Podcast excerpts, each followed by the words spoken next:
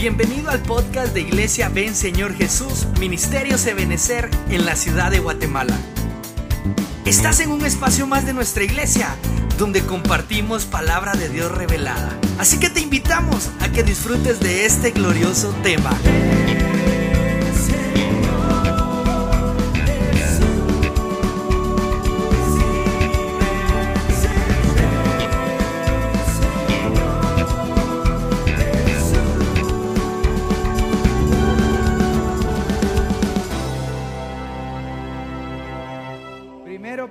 Gracias por tu presencia y por tu misericordia. Pero al mismo tiempo, Señor, yo vengo tomando autoridad del cielo, Señor, para que sea quitado de nosotros, sea quitado de este lugar toda forma de pesadez, toda forma, Señor, de, de situaciones que han limitado el fluir en el nombre de Jesús. Señor, destruimos toda obra del enemigo, destruimos todo pensamiento y argumento humano que se pueda levantar en contra de la obediencia, Señor, en el nombre de Jesús. Nos despojamos de pensamientos contrarios, nos despojamos, Señor, en el nombre de Jesús, de toda obra de tinieblas, toda acusación, todo dardo, Señor, que sea destruido en el nombre de Jesús. Señor, limpia los ambientes, que tu presencia tome el control, Señor, que tu palabra fluya con libertad, Señor, y venga siendo como un martillo sobre la piedra para que sean destruidos, Señor, toda oposición, todo, Señor, todo sentimiento negativo en el nombre de Jesús. Te lo rogamos y te lo suplicamos, Padre bendito. Obra de una manera poderosa esta mañana. Obra, Padre eterno. En el nombre de Jesús te lo suplicamos, Padre, que toda forma de oposición sea destruida. Que toda forma de oposición, Señor, sea desbaratada y que quede lugar, Señor, para el fluir de tu presencia. Somos necesitados, somos menesterosos y por lo tanto, Señor, clamamos al Dios de los cielos esta mañana. Nos despojamos, despójate hermano en el nombre de Jesús. Vamos Pablo, levanta tu voz al Señor. Es una hora de clamar al Señor todos juntos. En el nombre de Jesús, desechamos, Señor, toda pasividad. Desechamos en el nombre de Jesús toda oposición todo cansancio, Señor, en el nombre de Jesús. Toma el control, Dios de los cielos, de los ambientes. Toma el control, Señor, en el nombre de Jesús. Toma el control, Espíritu Santo. Y te clamamos también, Padre, por las necesidades de tu pueblo, por las peticiones de tu iglesia, Señor, por la vida de mi hermana Leti, Señor, que saldrá, Señor, de viaje Guárdala, bendícela, Señor, y llévala y tráela con bien y con bendición, Señor. Trae hoy tu consejo oportuno, Padre bendito, y que el poder de tu palabra siga haciendo la obra para concluir lo que hemos empezado esta mañana. En el nombre poderoso de Jesús. Amén, amén y amén. Dale una ofrenda de palmas al Señor. ¿Cuántos dan gloria a Dios al Señor? Bueno, puede sentarse, mi amado hermano. Gloria a Dios. Hoy es un día especial. Hoy es un día de bendición porque el Señor está en medio de nosotros. Y es un día de oportunidades. Diga conmigo, hoy es un día de oportunidades. ¿Por qué? Porque nos vamos a presentar a la mesa del Señor y cuando nos presentamos a la mesa del Señor es una oportunidad para que nos examinemos, para que nos consideremos y que pidamos perdón. Si hay que pedir perdón, hay que pedir perdón. Si hay que perdonar, hay que perdonar y luego participar de la mesa del Señor para que sea efectiva esa administración en nuestro corazón. Y vamos a tomar un tiempo al final de la palabra, cuando vayamos a administrar la mesa del Señor, para que nos examinemos a nosotros mismos, hermanos. No podemos hacer como un servicio de costumbre la administración de la mesa del Señor. Tenemos que estar conscientes de que a la hora de ingerir el pan y tomar el vino, hermano, nos estamos poniendo delante del bimá del Espíritu Santo y tenemos que ponernos a cuentas con el Señor. A lo mejor haya alguien que diga, pastor, yo nunca he pecado. Bueno, gloria a Dios, ¿verdad? Pero pídele perdón por ese pensamiento para empezar, ¿verdad? Entonces, eh, esta mañana quisiera hablarles de este tema que vamos a, trabajarlo, vamos a predicarlo en el primero y en el segundo servicio, eh, sobre a qué le llama Dios bueno, ¿verdad?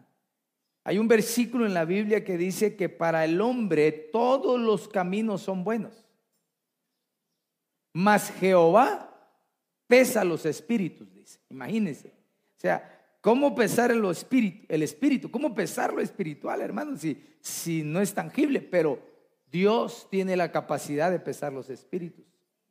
Entonces lo que me dice ese versículo es que a veces yo creo que estoy haciendo lo bueno.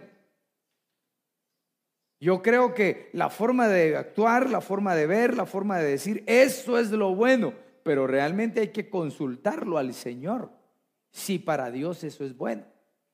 Y vean este versículo que está en la epístola a los Romanos capítulo 12, verso 21, dice, no seas vencido de lo malo, mas vence con el bien el mal. Entonces, esto me enseña a mí que nosotros tenemos constantemente una lucha, eh, una oposición a hacer lo bueno. Esa oposición se llama maldad, se llama algo malo. Eh, ¿Cuántos hacen el bien aquí? Que me digan amén. Bueno, procuramos nosotros hacer el bien, portarnos bien, ser educados, eh, ser espirituales, ser condescendientes, hasta tolerantes, ¿verdad, hermano? Con algunas personas, con algunas situaciones, pero a veces no somos retribuidos de la misma manera. Y entonces nosotros vamos como en una línea de bien y de repente el mal se empieza a acercar. Y entonces, no sé si a usted le ha pasado en más de alguna ocasión, ha pensado o a lo mejor ha dicho, o lo que sería peor, ha hecho y decir, no, ya no voy a seguir haciendo el bien. Al fin y al cabo, nadie agradece nada. Y entonces cambia su forma de ser. Y eso es algo que sucede mucho en la cristiandad. Porque nosotros como creyentes anhelamos ser buenas personas, ¿verdad? Anhelamos cumplir la palabra del Señor, la cual nos enseña que nosotros como discípulos de Cristo debemos amar al prójimo, debemos ayudar, hermano, a los que nos aborrecen, bendecir a los que nos bendicen. Pero con este cuerpo que tenemos, a veces, hermano, nos encontronamos que ya nos cansamos de hacer el bien.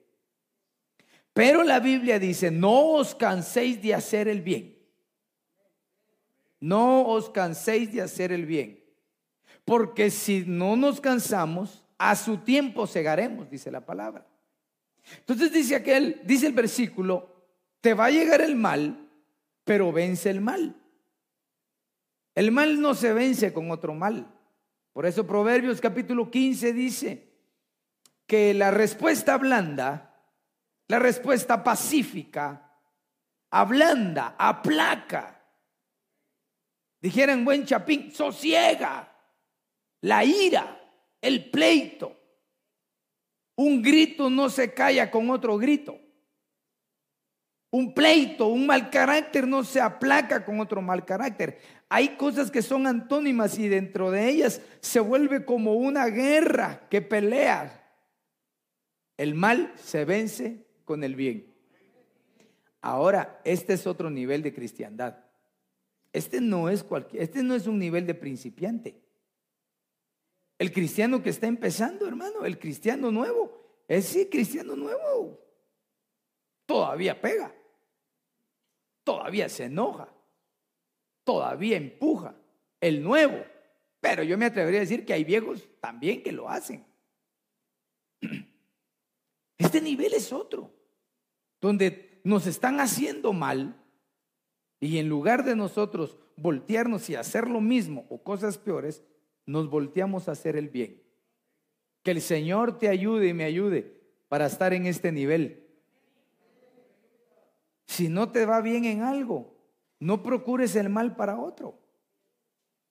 Ah, es que mire, pastor, a mí, como, como dice, como dijo aquí hermana, yo soy tranquilo, hermano, yo soy tranquila. Eso sí, me que no me cuquen, porque me van a encontrar. Ah, no, así cualquiera. Si mientras todo es bondadoso, mientras todo es gracia, mientras todo es amor, hermano, no se prueba nada. Se prueba todo a la hora de que el mal se presenta. Fíjese que la palabra malo aquí viene del griego kakos, que quiere decir indigno, quiere decir injurioso, inválido, innoble, depravado, maligno. Y lo puse así en chiquito porque no quiero hablar de lo malo, sino quiero hablar de lo bueno. Pero eso es lo que, nos, lo que pelea contra lo bueno. La palabra bueno viene del griego agatzos, que quiere decir favor, útil y fructífero. Es decir, que, que la Biblia nos dice que nosotros podemos vencer el mal haciendo los favores. Que podemos vencer el mal convirtiéndonos en personas útiles. Vencemos el mal siendo personas fructíferas. Luego, cuando yo lo veo, por ejemplo, en hebreo, la palabra que se utiliza para bueno es tob. Y en esa me quiero basar esta mañana. Tob quiere decir fértil. Que el Señor traiga fertilidad sobre tu vida en el nombre de Jesús. Tenemos que rogarle al Señor ser personas fértiles. Esta casa es un vientre fértil. Y como vientre fértil produce hijos fértiles, hijos, hijos, que se convierten en fértiles. La palabra Tob quiere decir agradable. Entonces, hacerlo bueno es convertirse en una persona agradable, hacerlo agradable como decía el apóstol Pablo, ¿verdad? Y fuimos consolados con la visita de Tito. Se recuerda que lo acabamos de ver, ¿verdad? Y Tito significa agradable. Top significa abundancia. Top significa alegría. ¿Cuántos anhelan ser alegres, tener alegría en su vida? Top significa éxito. Entonces lo que está diciendo la Biblia es vence el mal convirtiéndote en alguien fértil. Vence el mal siendo agradable. Vence el mal con la abundancia que Dios te ha dado. Vence el mal teniendo alegría y teniendo éxito. Mucha gente no tiene abundancia, no tiene éxito, no tiene alegría porque no quiere combatir el mal, quiere, eh, eh, estar equivalente mal con mal. Y así no va a tener abundancia. Entonces, cuando nosotros vemos la Biblia, vemos ejemplos, por ejemplo, de lo que es bueno y lo que Dios, a lo que Dios le llama bueno, en lo físico. Y es algo que nosotros debemos anhelar, encajar en ese versículo. Por ejemplo, una de las primeras cosas que la Biblia dice que es bueno es la tierra. El Evangelio de Lucas capítulo 8, verso 15 viene hablando de la parábola del sembrador. Y aquí está la interpretación de esa palabra. Mas la que cayó en buena tierra. ¿En qué cayó? Buena tierra, buena tierra. Pregunto, ¿las otras lugares donde cayeron la, la semilla era buena tierra? No era ni siquiera tierra. Eran espinos, era junto al camino, eran, pedre, eran piedras. Es decir, no había tierra buena. La palabra cae en diferentes lugares no porque la, semilla se tire por doquier, sino porque representa el tipo de persona que somos, representa el tipo de corazón que nosotros tenemos. Aquí dice, mas la que cayó en buena tierra, significa esto. Estos son los hermanos, ¿verdad? Eso es lo que yo entiendo. Eh, o estas son las personas que con corazón bueno. Entonces la pregunta sería, ¿A qué le llamo corazón bueno? Si la Biblia dice que hay cosas que para el hombre este camino es recto y es de muerte, o hay cosas que para mí son buenas, pero el que pesa el espíritu es Dios. ¿Dónde yo me considero que soy bueno? Yo conozco personas que no tienen al Señor y que son generosas, que son bondadosas, que ayudan al prójimo, que son amables, son cordiales, pero, pero más que eso, Dios le llama bueno a otro nivel. Porque si no, hermano, el cielo va a estar lleno de personas buenas. Y el cielo va a estar lleno de personas redimidas por la sangre de Jesucristo. Hay personas que tienen buen corazón. ¿Conoce usted personas de buen corazón? Cristianas y no cristianas. Sí, hasta dice uno, mm, este parece más cristiano que yo. Bueno, a veces no decimos así, va. Este parece más cristiano que todos los demás, dice, va. Pero, hermano, yo, yo lo he predicado y lo he dicho, y se lo he dicho a algunos hermanos individualmente, les digo, mira, encontrar gente en una congregación, que llegue gente a las congregaciones, a cualquier congregación, con capacidades, con aptitudes, así que, que sepan hacer muchas cosas, eh, se logra. Hay mucha gente capaz, mucha gente inteligente, mucha gente dinámica, mucha gente llena de oración, hermanos y hermanas que les gusta la oración, otros que les gusta, hermano, eh, lo, físico, lo material, innovar, se encuentra. Pero lo más difícil de encontrar es gente de buen corazón. Eso es bien, eso es bien difícil. Si usted lee la Biblia, por ejemplo, cuando el Señor Jesús llamó a sus discípulos, Hermano, a nadie le dice que es un hombre de buen corazón. A nadie, solo a uno. Y le dice, mm, yo te vi desde que estaba sentado debajo de la higuera, le dice. Tú eres un hombre de qué? De buen corazón. Natanael, ¿verdad? Y entonces dice que él le dice, ¿por qué dices eso? Le dice, porque yo te vi, le dice. Entonces a mí me queda claro que Dios observa a los hombres y a las mujeres de buen corazón.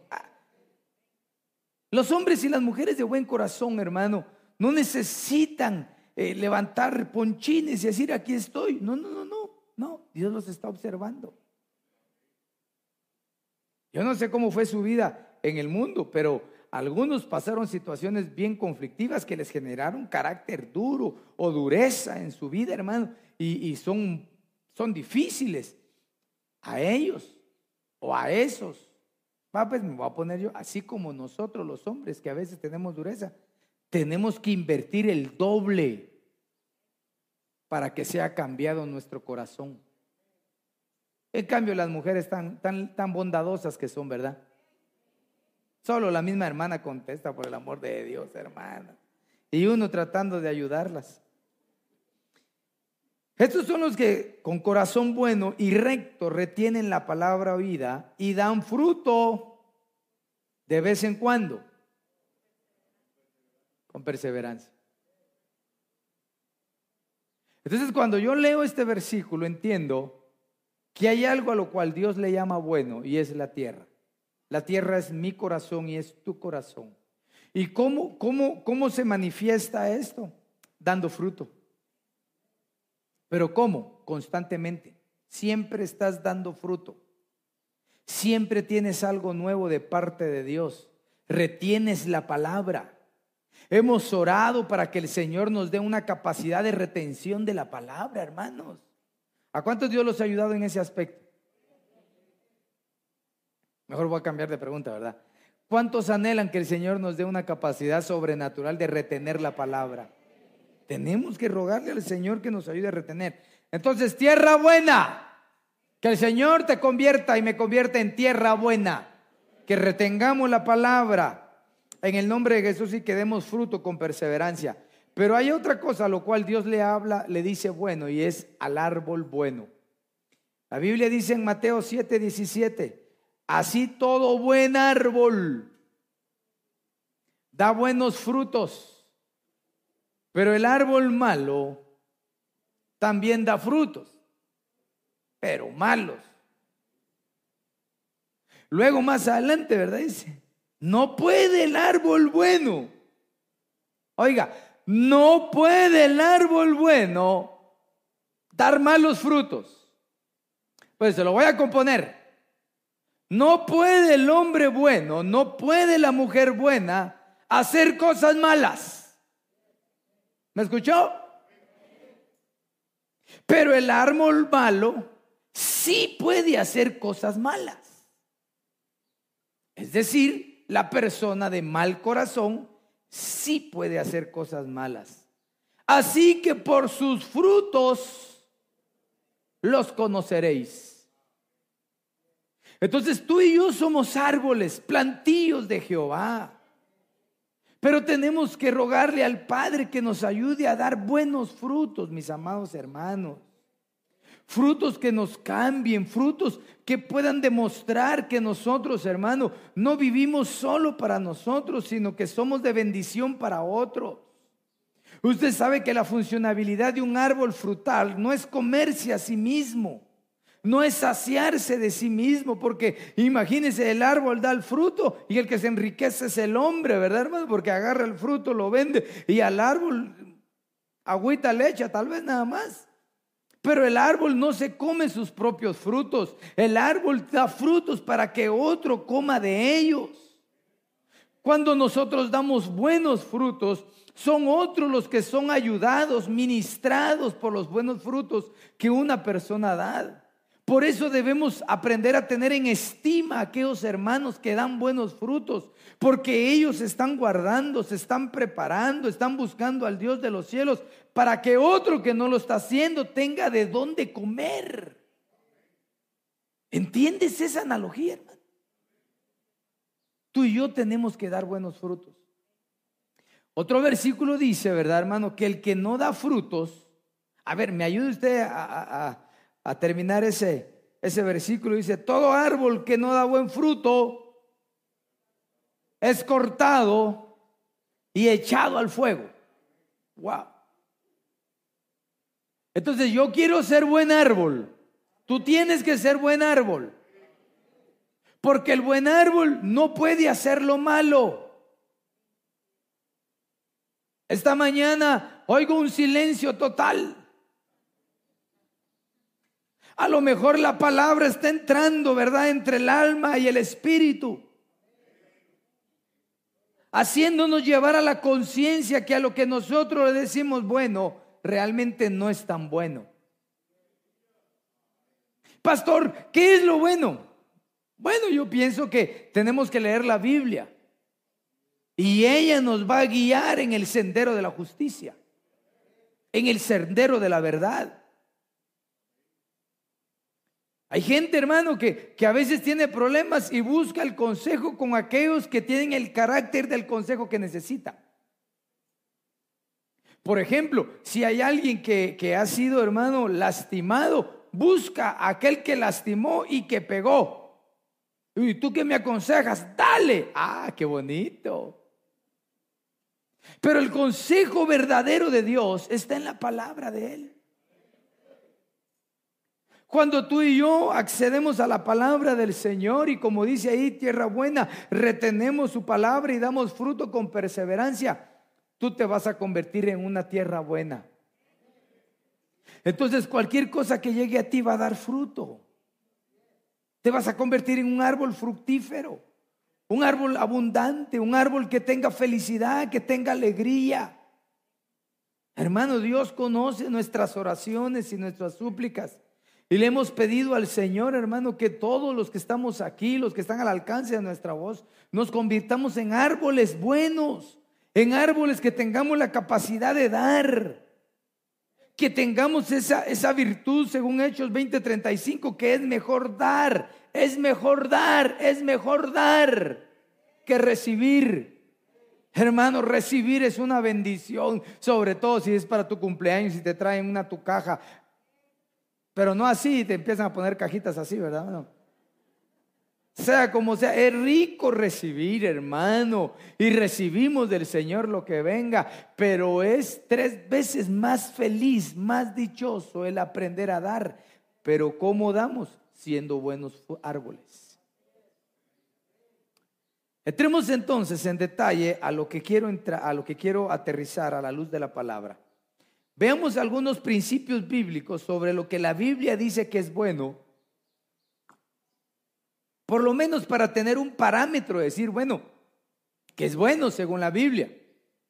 Efesios capítulo 6, versos 7 y 8 dice, sirviendo de buena voluntad.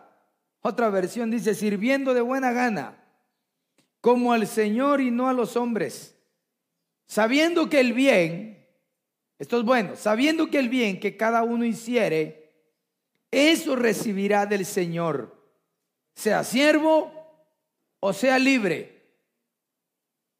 Es decir, sea servidor como esclavo de Jesucristo, o sea, alguien, hermano, que no tiene ninguna atribución que lo tenga como siervo en un lugar. Todos y cada uno de nosotros, en virtud de nuestra actitud, así será la recompensa que vamos a recibir del Señor. Hacer lo bueno implica buena actitud, actitud. Hermano, qué lindo es cuando a veces recibimos del Señor utilizando a sus siervos, a sus siervas, hermanos, hermanas y hasta gente en conversa que te hacen el bien. ¿Por qué te llega el bien? Porque cuando tú tienes una necesidad, hermano, tienes que decirle, mire, ya, ya no me den, ya, gracias, me está mal, me siento, que me traten bien. ¿No será que lo que pasa es que sembraste bien? ¿No será que tuviste una buena actitud en medio de la crisis, en medio de la dificultad? ¿No será que serviste con voluntad buena, de buena forma? No te importó a quién, sino que lo hacías siempre como para el Señor. Entonces ten por seguro que Dios te va a retribuir, Dios te va a recompensar con bien. Pero ahí está el otro, el otro punto, el otro, el otro, el otro ángulo, donde las personas, aún pasando necesidades, como que nadie se acuerda de ellos. Como que no existen en el mapa, ni siquiera en el mapa del relieve de Guatemala. Como que nadie, ni familia, ni amigos, ni hermanos, ni iglesia, ni pastor, ni enemigo, ni nadie, nadie se acuerda. Pueden ser dos cosas. Puede ser un proceso de Dios, un desierto que estés pasando para probar tu corazón. O bien puede ser también la recompensa de una mala actitud.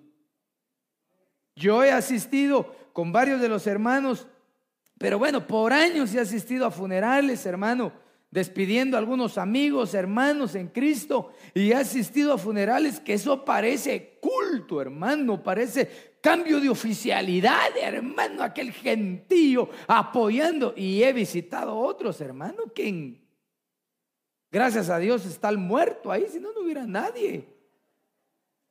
¿Por qué cree que pasa eso? ¿La gente es mala?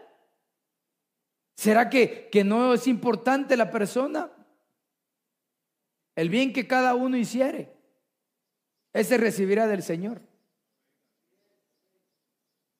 Eso lo puede acotejar con aquel versículo que dice que lo que el hombre siembra, ayúdeme, ayúdeme, lo que el hombre siembra, eso cosecha. Hermano, tenemos que tener una buena actitud en todo lo que hacemos. Por muy mínimo que sea, un saludo, un buenos días, Hermano, la cara, el gesto, hermano, hermano, los que ya llevamos más de cinco años viviendo y aún menos, reconocemos las miradas. Usted no. Ahí arriba, usted no. Sí. El aire. Se siente. Pero bueno, hay que tener buena actitud. A eso Dios le llama bueno. Yo quiero recibir el bien. ¿Cuántos quieren recibir el bien de parte de Dios? De Dios. Yo quiero recibir lo bueno de Dios. Acuérdense que Dios, hermano, no ve lo que el hombre ve. Porque el hombre ve el abrazo, el apapacho, así, papaito, mamaita, aquí, llorá, aquí está tu hombro, venite. Eso lo ve el hombre. Pero Dios ve lo interno, lo verdadero, lo que es real. Dios lo ve. Porque puede ser que alguien nunca te esté abrazando, pero realmente atrás de ti te esté ayudando.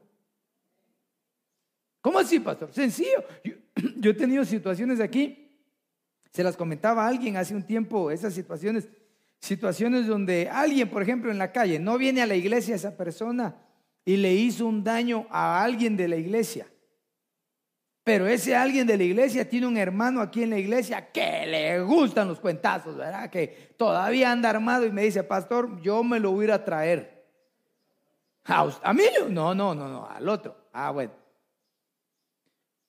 ¿Qué le tengo que decir yo? A ver, ayúdeme. ¿Qué le tengo que decir yo? Ponele silenciador y andate calladito. ¿Verdad que no? ¿Qué le tengo que decir? Ayúdeme. ¿Qué le tengo que decir?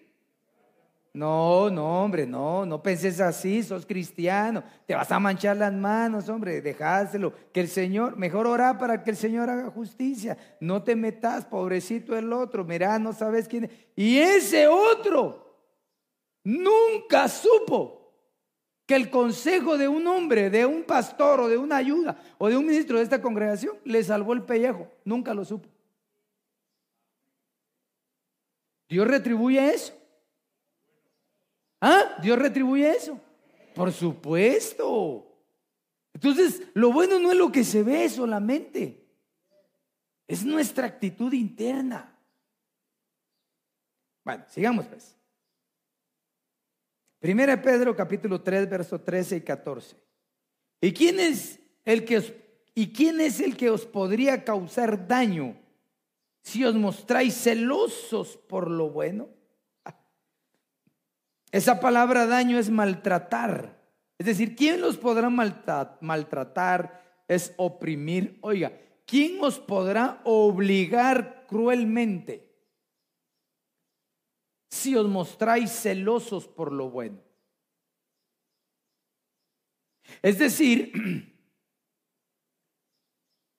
que si tú y yo mantenemos un testimonio donde demostramos celo por hacer lo bueno, nadie te va a obligar a que tú hagas lo malo. Pero si nosotros mostramos un testimonio diferente a eso, cualquiera se puede acercar a uno y presionarnos, obligarnos cruelmente a que hagamos algo malo. ¿Nunca te ha sucedido que de repente alguien te dice, hace tal cosa, algo malo? Y usted lo piensa, de veras lo voy a hacer, pero porque está pensando en la carne, ¿verdad? De veras que lo voy a hacer. En el nombre de Jesús le voy a sonar, dice el otro. Pero ya en la segunda pensada dicen, no, hombre, no, hombre, sí, yo soy el pastor de la iglesia. No, hombre, no, no, no, no debo de hacer eso. Señor, ayuda. ¿Pero por qué? Porque tienes una convicción. Eso es más fuerte que cualquier cosa que te estén obligando externamente. Usted sabe que los valores, los principios que nos enseñaron nuestros padres, la Biblia dice a nuestros padres que veneramos, dice la Biblia, dice hermano, que honramos, pero no sé por qué tradujeron veneramos a ellos. Pero no será mejor ser obediente, dice, al Padre de los Espíritus y viviréis. Hermano, mantenerse con una convicción firme eh, no es tan fácil. No es tan fácil. Cuando uno no tiene problemas con nadie, el hombre de la fe, la mujer de fe, intachables. Pero cuando nos empiezan a cucar con algo que nosotros amamos, por ejemplo los hijos, cónyuge, el ego pues, pues y a veces hasta por el privilegio se mueve la gente. Cuando empiezan a mover eso, hermano, si no hay convicciones firmes, entonces nos pueden obligar a hacer algo malo. Pero tú tienes que ser celoso por lo bueno. Fíjate que yo estaba meditando en la palabra y decía yo, vamos a hablar de lo bueno, entendiendo que lo bueno es el primer, el primer escalón, el primer escalón, según Romanos 12. Porque después de lo bueno, ¿qué sigue? Lo agradable. Y después de lo agradable, lo perfecto, ¿verdad? Entonces, cuando uno empieza a hacer lo bueno y solo se queda en lo bueno, Hermano, se está limitando para llegar a lo agradable y a lo perfecto. Y tenemos que subir de nivel. Pero yo creo que hay que empezar a hacer lo bueno, por lo menos.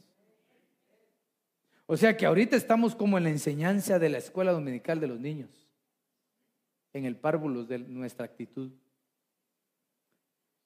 Si os mostráis celosos por lo bueno, ¿quién te va a hacer daño? Pero mire lo que dice el versículo 14, ¿verdad? Equilibra por si hay alguien, ah, pastor, si a mí me ha llovido y yo he hecho lo bueno. Pero, pero, pero, dice, si aún así os toca sufrir por causa de la justicia, y no os amedrentéis ni os, no os amedrentéis ni os turbéis por temor de ellos. Esa palabra sufrir quiere decir pasar una experiencia diferente, mala, soportar, dice, sobrellevar, experimentar algo. Pero aun si os toca soportar algo por causa de la justicia, hermano, es que a veces hay que soportarnos. Pastor, qué duro. No, pero si eso está en la Biblia, ¿verdad que está en la Biblia? Soportaos, dice, soportaos los unos a los otros, dice. Y vosotros que sois maduros, sobrellevad las cargas de los débiles, soportarlos. Hay que amar, hacer lo bueno. Efesios 4:28. El que hurtaba, no hurte más, sino trabaje, haciendo con sus propias manos, haciendo con sus propias manos lo que es bueno, para que tenga que compartir con el que padece necesidad. Entonces, yo puedo hacer la analogía en ese versículo que aquel que hace lo bueno con sus manos siempre tiene para darle a los demás. Siempre. Si nosotros mantenemos una vida, un ciclo de vida constante de queja y de situación que nunca sentimos el deseo de dar, de compartir, estamos haciendo algo malo ahí. Dar es una bendición. Yo he sabido de algunos de ustedes y en mi vida también que lo que uno recibe, todo, todo, es lo único que tengo. Muchos lo han dado y se han quedado sin nada. Me imagino que los que dijeron no son los que lo han hecho. No. Hermano, el bueno siempre tiene para dar. Pastor, entonces yo soy recontra malo porque no tengo nada que dar, pastor. Porque a veces así piensa uno, ¿verdad? Como humano. Siempre tienes algo que poder dar tú en tu vida. Siempre. Hermano, la vida del creyente va cambiando y dice la escritura que va de gloria en gloria, de aumento en aumento. Por ejemplo, cuando uno es joven, cuando uno es soltero, es, estudiante, por ejemplo, ¿verdad? Y llega a una congregación, ¿qué puede dar uno de estudiante, hermano? ¿Qué da uno? ¿Qué dan los estudiantes? Aparte de cóleras y de clavos con las patogas y los patojos. ¿Qué da un estudiante? A ver, díganme pues, ayúdenme. Queda un estudiante. ¿Qué manda? Servicio. O sea, si alguien me hubiera dicho nada, entonces el concepto está mal. Porque todos tenemos algo que dar, pero damos en función de nuestra condición. Hermano, yo recuerdo que cuando yo llegué a los pies del Señor, yo estaba en, básicos. ¿Qué iba a dar yo, hermano? Aparte que daba lástima, ¿verdad, hermano? pero me esforzaba por dar servicio, por servir. Yo recuerdo, hermano, lo recuerdo, aquí en mi mente lo recuerdo, que en cierta ocasión estaban ministrando las ofrendas, hermano, y yo lo único que tenía eran 10 centavos, 10 centavos, y creo que fue el día que más he dado en toda mi vida. Porque yo lo saqué y yo empecé a llorar y a llorar y a llorar y diciéndole, Señor, gracias por dar, permitirme darte esta ofrenda. Y yo lloraba. Y yo no sé si mis ojos los abrí o fue adentro en mis ojos espirituales, pero yo empecé a ver ángeles, hermano. Y miraba cómo los ángeles, así con unos como redomas grandes, empezaban a vertir aceite alrededor de los que estábamos ahí. Por 10 centavos. Es decir, no era la cantidad. Siempre hay algo que dar, pero todo depende de si nosotros somos buenos. El que trabaje, el que, el que no trabajaba, el que robaba, el que como fastidiaba, pues. El que no servía, el que era una carga en la sociedad, en la casa, en la familia. Ah, Dios mío, ¿qué hago con este muchacho, con esta señorita que nunca provee nada? Ese tal ahora en Cristo que trabaje. Pastor, pero no estudié. En algo tienes que trabajar. Sea en la sociedad o trabaja aquí en la iglesia. Ah, pastor, hay vacantes, sirve. Y entonces vas a tener algo que compartir con los demás. Eso es bueno. Y todavía nos falta ver otras cosas, pero ya me llevé mucho tiempo. Pero quiero terminar con este versículo. Tercera de Juan, capítulo 1, verso 11. Dice, amado, no imites lo malo sino lo bueno. El que hace lo bueno, lea conmigo, por favor, el que hace lo bueno procede de Dios. A ver, a ver, pero, hágame favorcito, que se oiga, ¿verdad? Repita conmigo, el que hace lo bueno procede de Dios. El que hace lo malo no conoce a Dios. No necesitamos darle vuelta al versículo, no. La palabra del Señor es clara y sencilla de entender para los sencillos de corazón. ¿A quién estás imitando? ¿A quién estás siguiendo? ¿Qué ejemplo estás tomando? ¿El de alguien malo o de alguien bueno? Te aconsejo a la luz de la palabra que aprendamos a imitar lo bueno. Y yo te aseguro que todos los que estamos aquí, todos, todos, todos, tenemos algo bueno que otra persona puede imitar de nosotros. Y me atrevería a decir que todos tenemos algo malo, de lo cual no debemos imitar de nadie. Son esas cosas que nosotros tenemos que orarle con ruego al Señor y decirle, Señor, arranca de mi vida eso malo, Padre. ¿No te ha pasado que en la sinceridad de tu corazón alguien te dice, hermano, es que realmente usted, usted tan hermosa que es, hermano, usted tan dulce y usted por dentro como que si se hubiera tomado un salandro, siente? Y dice, Dios mío, la verdad que la hermana o el hermano no sabe quién soy yo. Pero bueno, esta mañana nos acercamos a la mesa del Señor. Eso es bueno que estés aquí hoy en la administración de la mesa del Señor.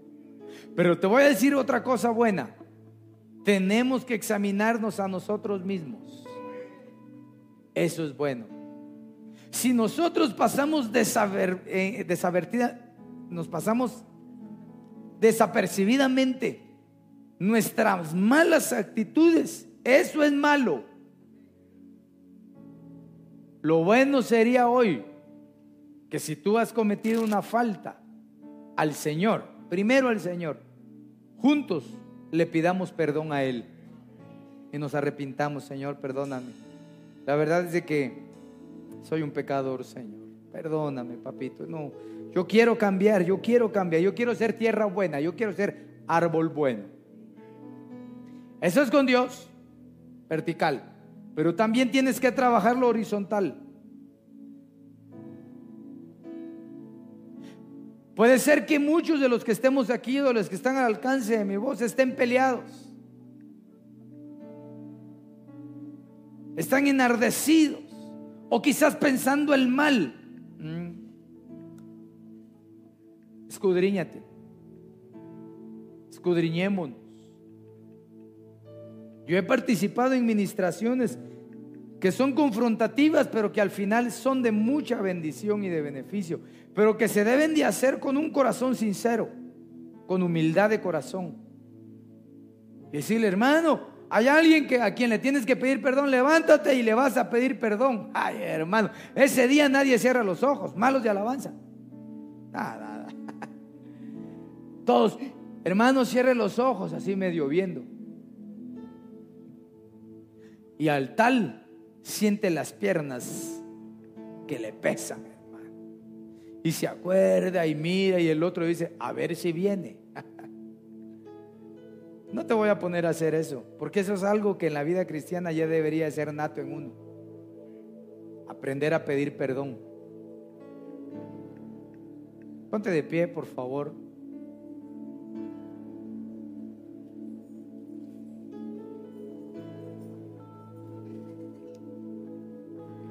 Gloria sea al Señor.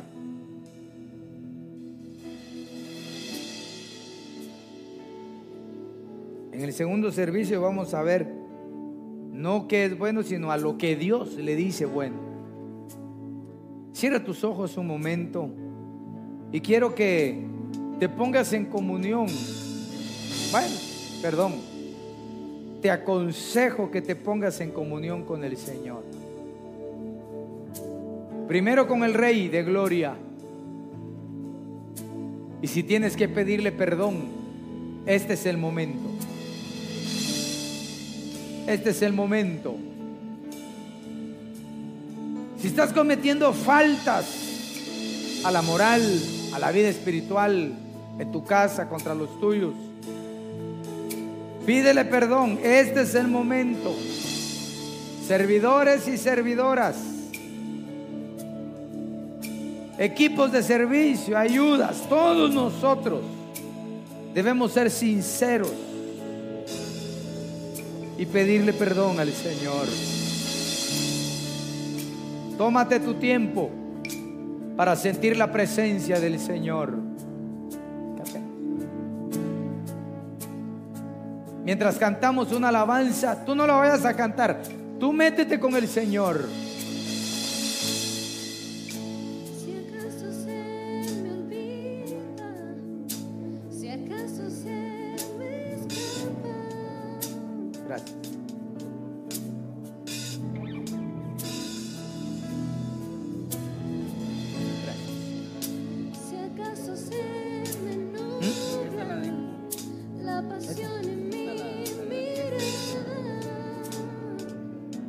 Háblale al Señor esta mañana. En el nombre de Jesús. Señor, perdónanos, Señor. Perdónanos, Padre.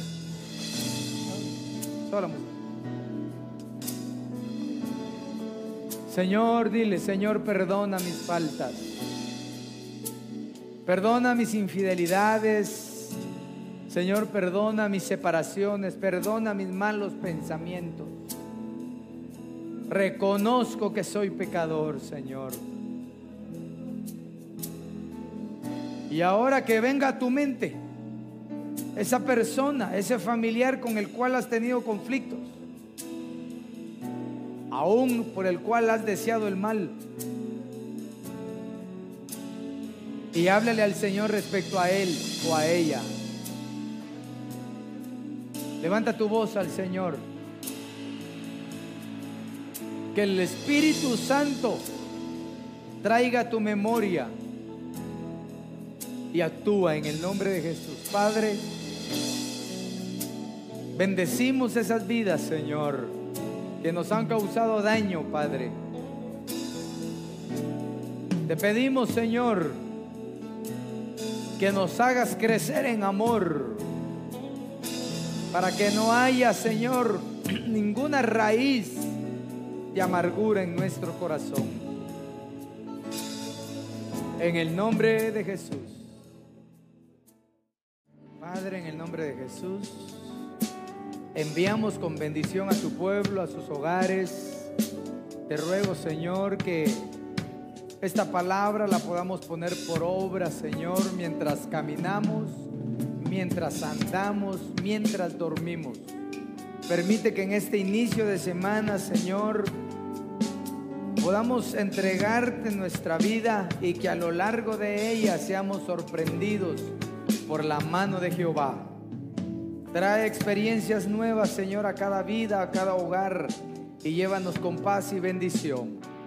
Gracias Padre, gracias Hijo y gracias Espíritu Santo. Amén, amén y amén. Dale una ofrenda de palmas. Esperamos que este tema haya sido de bendición para tu vida. No olvides seguirnos en nuestras redes sociales como Iglesia de Cristo, Ven Señor Jesús, Ministerios Ebenecer. Recuerda, todo tiene solución. Hasta la próxima. Bendiciones.